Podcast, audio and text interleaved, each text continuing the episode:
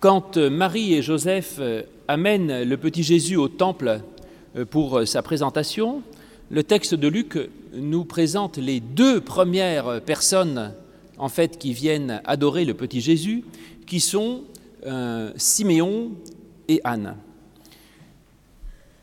Et ces deux personnes vont montrer euh, exprimer tout ce que Jésus apporte dans leur vie, tout ce qu'il y a de formidable dans la présence de ce petit enfant pour elle et pour l'humanité entière.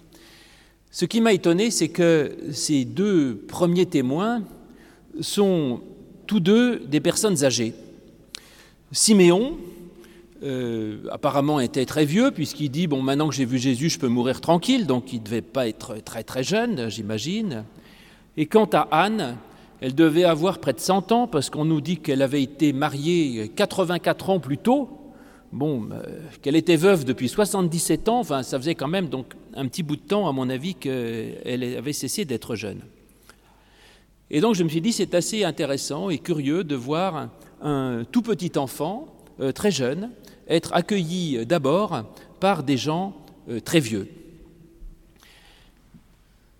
Alors ça m'a intéressé aussi parce que je me suis dit finalement c'est aussi un peu, sauf dans notre assemblée qui est très diverse, mais le cas dans beaucoup d'églises où finalement on trouve soit des tout petits enfants, soit des gens très vieux, et on n'a pas tellement euh, les gens entre les deux. Les mauvaises langues disent aussi que finalement les gens vont à l'église soit pour leur baptême et ensuite pour leur enterrement, et que finalement, c'est vrai qu'on a un peu cette impression-là parfois dans l'église. Alors si jamais vous avez cette impression, dites-vous que ça n'est pas très grave, puisque du temps de Jésus, c'était déjà le cas finalement. Euh, qui vient adorer Jésus ben, C'est deux vieillards. Donc si on voit que des, vieux dans les églises, après tout, ça date pas d'hier. Et comme les jeunes sont des futurs vieux, éventuellement, le stock est renouvelable.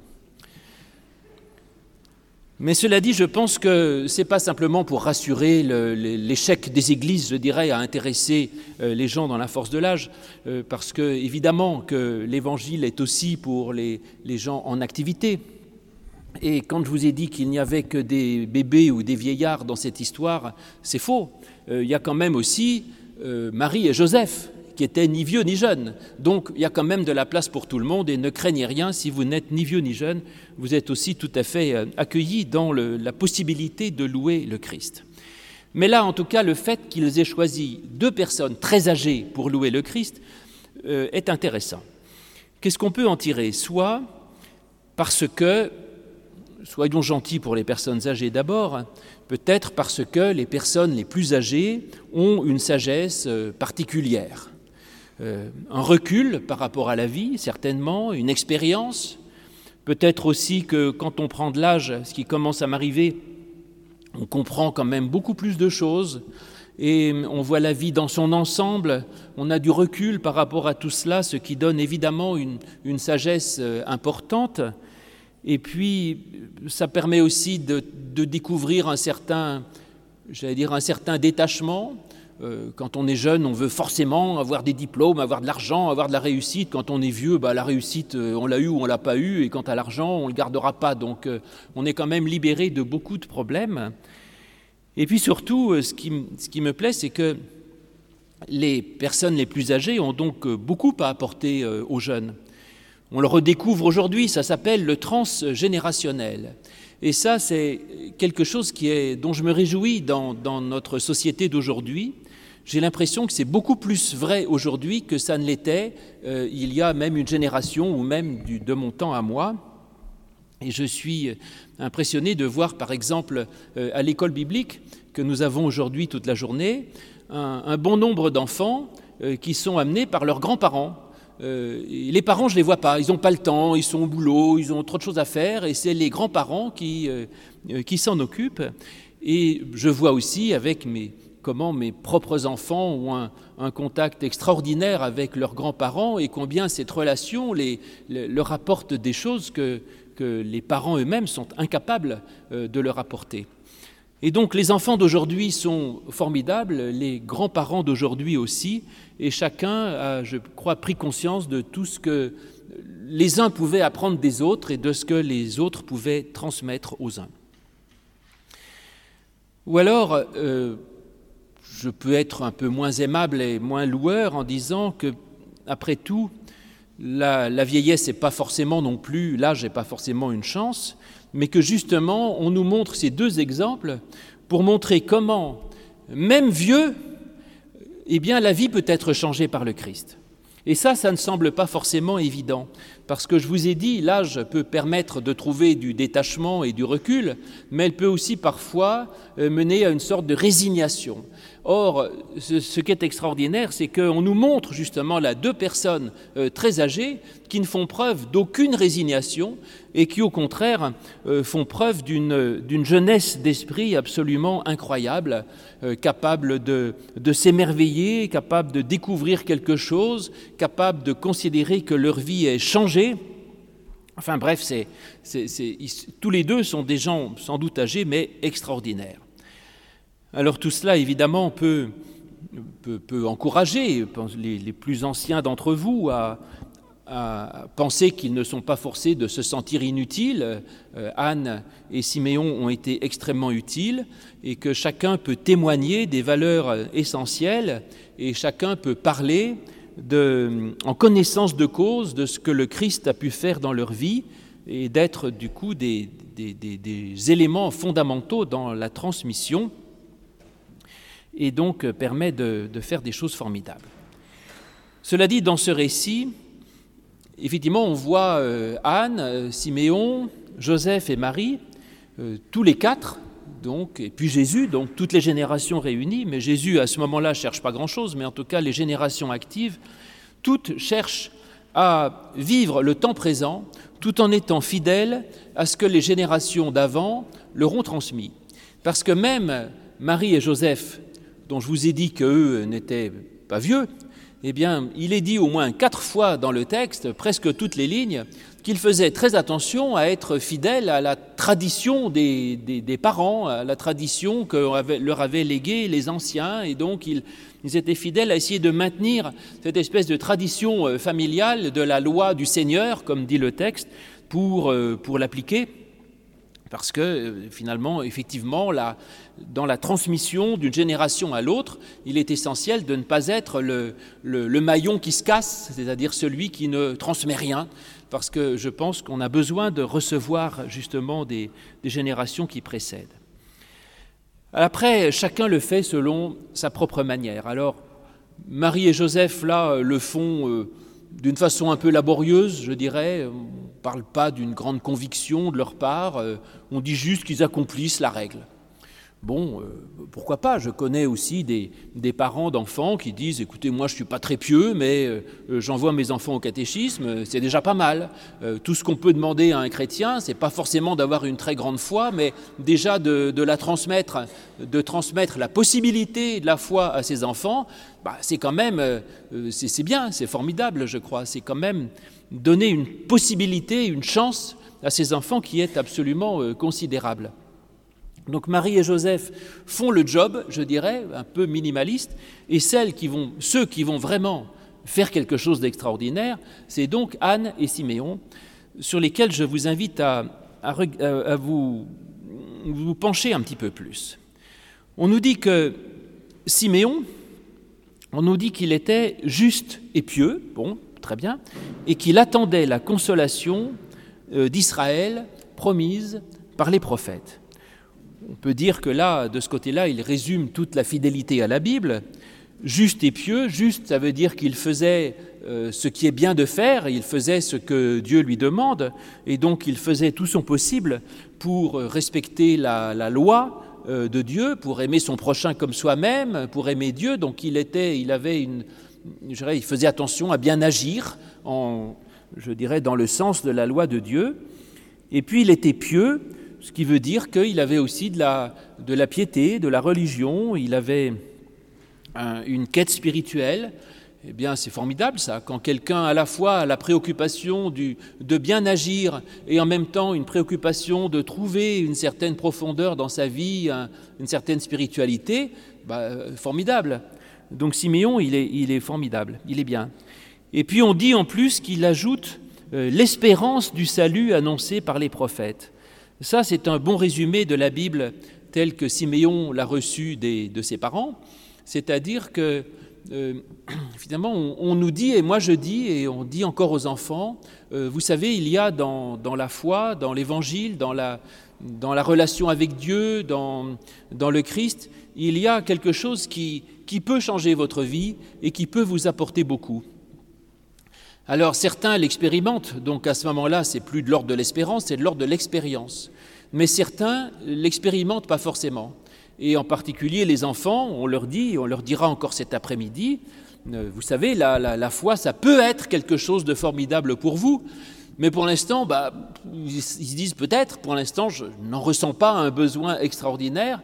Eh bien, euh, Siméon, peut-être, n'avait pas expérimenté ce salut, et jusqu'à la fin de sa vie, il s'est dit, je crois que ça peut m'apporter quelque chose.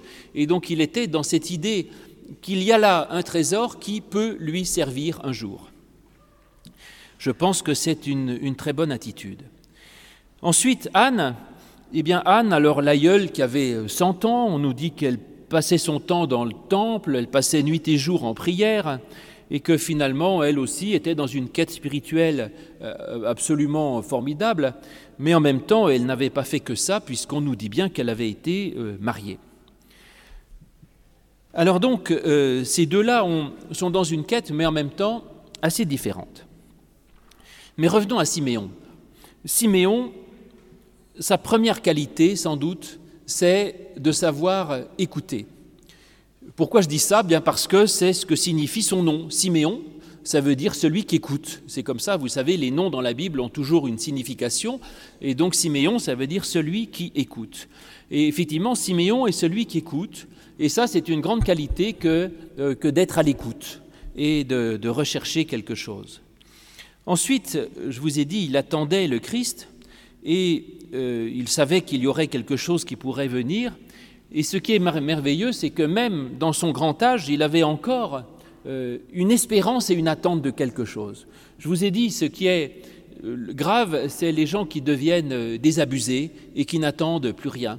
Là, un des meilleurs moteurs de l'existence, c'est de se dire, j'ai encore quelque chose à découvrir. Et je pense que jusqu'à notre dernier souffle, nous avons quelque chose à découvrir. Et cette qualité d'espérance est non seulement essentielle, donc là je prêche pour les, pour les vieux, bien sûr, qui se disent, moi, de toute façon, vous savez, j'ai tout vu, tout entendu. Non, vous avez encore quelque chose à découvrir, et même dans, dans l'âge plus avancé, vous pouvez découvrir un trésor pour votre existence qui change votre vie. J'ai même vu des, pour avoir accompagné beaucoup de gens, euh, euh, j'ai vu des personnes être euh, transformées, rayonnantes et, pleines de paix, de confiance, une heure avant leur mort, si vous voulez. C'est étonnant. Et après, cette capacité d'espérance, elle est aussi essentielle pour, pour la jeunesse, parce qu'il y, a des, enfants qui sont déjà vieux, si vous voulez, qui, qui n'espèrent plus rien, n'attendent plus rien, et du coup s'effondrent sur eux-mêmes, et en cherchant il tombe soit dans la dépression, soit dans une quête d'extraordinaire par des plaisirs artificiels. Et donc ce qui est extraordinaire, c'est celui qui justement a, une espérance, c'est-à-dire c'est qu'il y a devant lui quelque chose de possible, une joie possible, une, découverte possible, qu'il y a un monde possible. Et de ce côté-là, notre société est meurtrière. Euh, tous ceux qui ont euh, des discours euh, déprimants et catastrophistes sur l'univers, sur le monde, sur la société, sont des, assassins de la jeunesse, euh, parce que notre jeunesse, le monde y sera comme il sera, donc oui, économisez le CO2, faites du vélo et fermez l'eau quand vous vous lavez les dents, mais, mais il, faut, il faut croire dans le monde, il faut quand même avoir un avenir possible et avoir une espérance, et je crois que fondamentalement, eh bien vous, les jeunes, les enfants, il y a devant vous un monde qui sera beau et qui sera formidable et qui sera plein de belles choses, plein d'amour, plein d'enthousiasme, plein de joie, et il sera comme il est, mais en tout cas, il y a plein de choses merveilleuses à vivre et que vous pourrez vivre. Et donc, il faut garder confiance. Et puis, euh, Siméon a beaucoup reçu à la fin de sa vie, je dirais justement parce qu'il attendait beaucoup. Et cette attente, même vis-à-vis -vis de Dieu, me semble essentielle c'est-à-dire que celui qui n'attend rien, a priori, ne reçoit rien. Et pour recevoir beaucoup, il faut attendre beaucoup. Et donc je dirais même par rapport à Dieu, eh bien attendez beaucoup de Dieu, et Dieu vous donnera beaucoup.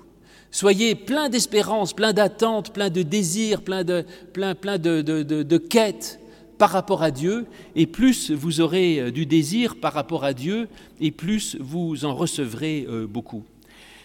Et après, Siméon, alors, est-ce qu'il le reçoit? Eh bien, plus ou moins.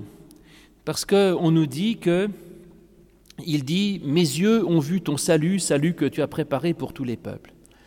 Alors, il a vu quoi, Siméon? Il a vu Jésus-Christ, mais Jésus, attendez, il avait huit jours, pauvre lapin, qu'est-ce qu'il faisait? Pas grand-chose.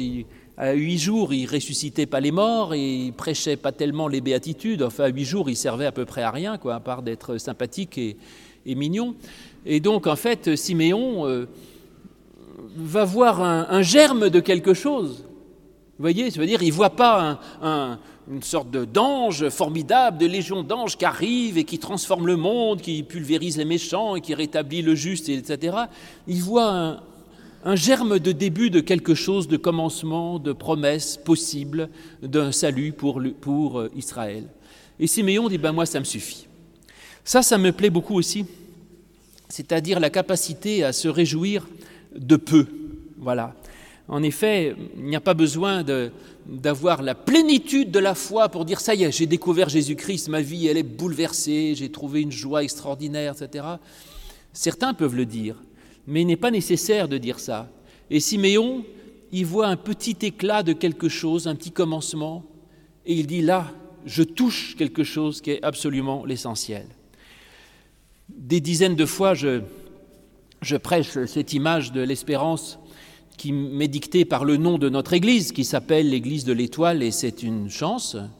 Euh, oui, c'est une chance, je pense, parce que comme la place de l'Étoile a été rebaptisée, certains avaient proposé qu'on rebaptise non pas l'église de l'Étoile, mais l'église Charles de Gaulle, ce qui serait beaucoup plus adapté puisque la place s'appelle la place Charles de Gaulle maintenant.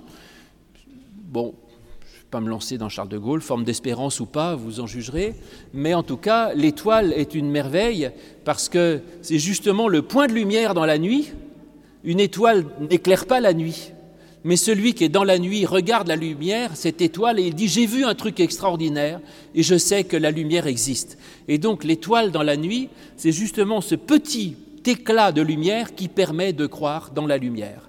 Et la foi, c'est de dire, même si je suis environné de sombre et de noir, même si je suis dans la nuit, je vois une étoile et je choisis de croire dans l'étoile. Je choisis de croire dans la lumière et je crois que c'est ça la réalité la plus essentielle et qui finalement, cette, cette étoile qui brise le côté euh, tout-puissant du mal, de la lumière et de l'obscurité. Et Paul dit la même chose dans l'Épître aux Romains, euh, Romains 8, 23, il dit, nous avons les prémices de l'Esprit. J'aime bien cette image aussi. Il ne dit pas nous avons la plénitude du Saint-Esprit, nous avons les prémices. Les prémices, c'est un échantillon, voilà. Et beaucoup de nous, euh, d'entre nous, vivons comme ça. La foi euh, nous donne des, échantillons de joie, de paix, de confiance et d'espérance. Et ensuite, la foi, c'est de se dire, eh bien moi, je garde ces échantillons comme les choses les plus précieuses de ma vie, et je crois que c'est ça la vérité, et non pas la, grisaille du monde qui m'entoure. Donc Siméon a la sagesse de découvrir cette espérance comme euh, comme ce petit éclat de salut, pas encore tout à fait révélé, mais qui, est une promesse de quelque chose, comme notre foi euh, nous est donnée comme un bébé minuscule qui est fait pour grandir et qui peut devenir quelque chose de plus important et qui peut se développer. Alors Siméon ainsi, nous, dit, nous dit-on, se sent euh, joyeux, il se sent délivré, il se sent en paix, il avait entendu parler de ce salut promis par Dieu, il l'avait lu dans la Bible, et puis là, tout à coup, il l'expérimente, même si c'est partiellement, il l'expérimente, il le voit lui-même, et il sent que ce salut, c'est quelque chose euh, d'universel. Alors il l'a vu, et donc il peut en témoigner. Il peut en témoigner comme, nous dit-il, une lumière, donc ça nous ramène à l'idée de l'étoile, euh, comme une lumière qui est éclairée pour libérer, pour éclairer nos pas, pour euh, euh, nous libérer, pour nous permettre d'avancer en paix et pour qu'il puisse grandir encore. Alors que va faire Siméon? Il est ravi, il explique, et on nous dit qu'il bénit. Alors là, Siméon, il est généreux, il bénit tout le monde. Il bénit Dieu, il bénit l'enfant, il bénit Joseph, il bénit Marie, il bénit pratiquement le bœuf et l'âne, enfin il bénit tout ce qui bouge autour de lui. Il glorifie Israël, il bénit tout le monde. Eh bien ça aussi, euh, souvenez-vous-en. Parce que la reconnaissance est sans doute aussi une des qualités les plus essentielles que l'on puisse avoir. Et bénir Dieu, c'est être reconnaissant et dire merci Seigneur. Et pouvoir exprimer euh, euh, sa reconnaissance, pouvoir être reconnaissant, c'est une qualité qui fait vivre parce que c'est se tourner vers le positif et c'est être soi-même une, je dirais, une, fontaine de joie pour les autres et un, point de rayonnement. Et donc Siméon, es sans doute très âgé, mais il n'y a pas d'âge pour être reconnaissant. On peut être reconnaissant très petit, euh, très jeune et très grand. Et on peut faire une prière à trois ans pour remercier euh, Dieu, ses parents, la vie ou ce que vous voulez. Et on peut faire une prière à 99 ans pour euh, remercier la vie, euh, Dieu et, tout le reste. Venons-en à Anne. Cette prophétesse est aussi intéressante. On sait à peu près rien sur elle, en fait, sauf deux choses. D'abord, d'abord son âge, je vais y revenir, mais d'abord trois choses, en fait. Elle s'appelle Anne. Elle est la fille de Panuel et de la tribu d'Asser. Je vous ai dit tout à l'heure que les noms propres étaient essentiels pour euh, comprendre le sens. Alors, petite leçon d'hébreu. Elle s'appelle Anne. Anne, ça veut dire la grâce de Dieu. Anne, c'est la grâce, l'amour et la grâce. Elle est fille de Panuel. Panuel, euh, on ne sait pas qui c'est, mais Panuel, ça veut dire le visage de Dieu, la face de Dieu. Et elle est de la tribu d'Asser, et Aser, en hébreu, ça veut dire le bonheur. Donc voilà tout un programme absolument génial. Elle est la grâce elle-même, elle est la fille du visage de Dieu, et elle est de la tribu du bonheur. Eh bien, je crois que ça, c'est une sorte de résumé de, tout l'Évangile. D'abord qu'elle s'appelle la grâce, eh bien, nous sommes invités à incarner la grâce et l'amour que Dieu nous donne et que si, merveilleusement notre nom pouvait être grâce, alors euh, vous êtes euh, une merveille de la création, et que quiconque peut s'identifier à la grâce et dire je suis la grâce, c'est-à-dire le don, l'amour donné, la gratuité, c'est la chose la plus essentielle. On nous dit qu'elle est fille de la face de Dieu. La face de Dieu, c'est la manière avec laquelle il se présente à nous, ou c'est aussi, vous savez, dans cette célèbre bénédiction de nombre, euh, nombre 6, qu'on dit souvent au culte, on dit L'Éternel tourne sa face vers vous et vous donne la paix. Et donc cette face de Dieu, c'est la manière avec laquelle nous sommes face à face avec lui, c'est-à-dire notre relation à Dieu. Donc elle est fille de sa relation à Dieu, fille de la bénédiction que Dieu lui donne. Et ça aussi, je crois que, bon, elle a eu le temps, hein, vous, vous avez peut-être pas 99 ans, mais petit à petit, sa vie a été construite par sa relation à Dieu et par le fait qu'elle recevait euh, de Dieu sa, bénédiction et sa paix. Et son regard, effectivement, donnera la paix euh, plus que la crainte et l'espérance plus que la résignation. Et enfin, elle est de la tribu d'Asser, c'est-à-dire de la famille du bonheur. Bah, ça aussi, c'est une bonne, euh, une bonne appartenance. Euh, moi, je veux bien faire partie de la famille du bonheur, voilà. C'est-à-dire de vivre avec nos frères et nos sœurs dans, l'amour, euh, dans la paix et dans le bonheur. Alors après ça, on nous dit rien d'autre sur elle, si ce n'est des histoires d'âge un peu compliquées. Alors elle a vécu sept ans avec son mari. Sept ans, c'est bah, le nombre de la création, les sept jours de la création. C'est un, c'est un temps euh, béni, puisque Dieu bénit le septième jour, et donc elle a vécu une vie familiale euh, bénie, ce qui est important. Je la, vie familiale est, essentielle et fait partie de la foi, il n'y a pas que la prière dans la vie. Ensuite, si on compte 84 ans à partir de son mariage, elle a donc vécu 7 ans avec son mari, 84.7, ça fait 77, c'est ça? 77 ans en prière, deux fois sept, double bénédiction. Oui, ça c'est pas mal. Et puis l'union des dieux, l'union, l'union des deux, ça fait une vie matérielle, une vie de prière euh, euh, doublement bénie. Bah oui, il faut un peu les deux, de la vie concrète et de la vie de prière. Et puis comme avant, elle avait aussi vécu comme jeune fille, parce qu'on nous dit qu'elle a vécu 84 ans depuis sa virginité. Donc autrement dit, elle a vécu je dirais, je sais pas moi, euh, deux fois sept ans euh, comme petite fille, bénédiction. Elle a vécu sept ans comme mariée, bénédiction. Et elle a vécu 77 ans euh, comme fille de Dieu, bénédiction de bénédiction. Ça veut dire que dans notre vie, tout est des bénédictions. Et je vous ai dit tout à l'heure, il ne faut pas uniquement dire qu'il y aurait que les vieux ou que les enfants qui seraient bénis. La bénédiction, elle est partout, dans tous les âges de notre vie. Et finalement, Anne et Siméon, moi je trouve qu'ils forment une bonne équipe, parce qu'ils sont finalement assez différents. Il y en a, euh, une qui, est seulement là dans la prière, qui fait que ça, bon, pourquoi pas. Euh, Siméon, lui, il est plutôt dans l'action, et euh, il n'était pas au temple. Hein. On nous dit, il vient au temple pour voir Jésus, mais sinon il devait faire ses affaires ailleurs, donc ce n'était pas un, un pilier d'église, Siméon. On nous dit qu'il était juste et pieux. Il faisait des œuvres bonnes et une bonne relation à Dieu, et il attendait l'espérance du, Seigneur. Et donc il y en a un qui est actif et elle qui est plutôt euh, contemplative, une, une qui est dans le temple et l'autre qui est dans le monde. Et puis il y a aussi un, homme et une femme, voilà, donc euh, on est dans une grande ouverture d'esprit, et finalement ça nous rappelle que nous pouvons attendre Jésus à notre manière, et dans tous les cas, comme pour Anne et comme pour Siméon, eh bien ne vous découragez pas, parce que quel que soit votre âge, jeune ou vieux, eh bien, il y a un, salut qui vient, qui vous est offert, il y a un Christ qui, vient vers vous, qui n'est pas forcément encore très grand dans votre cœur, mais qui peut grandir pour vous donner la consolation, pour vous donner la force et la paix. Et quand vous découvrirez même cette petite minuscule présence du Christ, peut-être pas tout à fait active, mais même si vous avez tourné vos regards, vous dites j'ai vu, quelque chose de, Jésus, même tout petit, eh bien vous pourrez, comme Siméon dit, maintenant Seigneur, tu me laisses aller en paix, vous pourrez être plein de confiance parce que vous n'êtes pas seul et qu'il y a un Dieu qui vient vous aimer et vous sauver. Amen.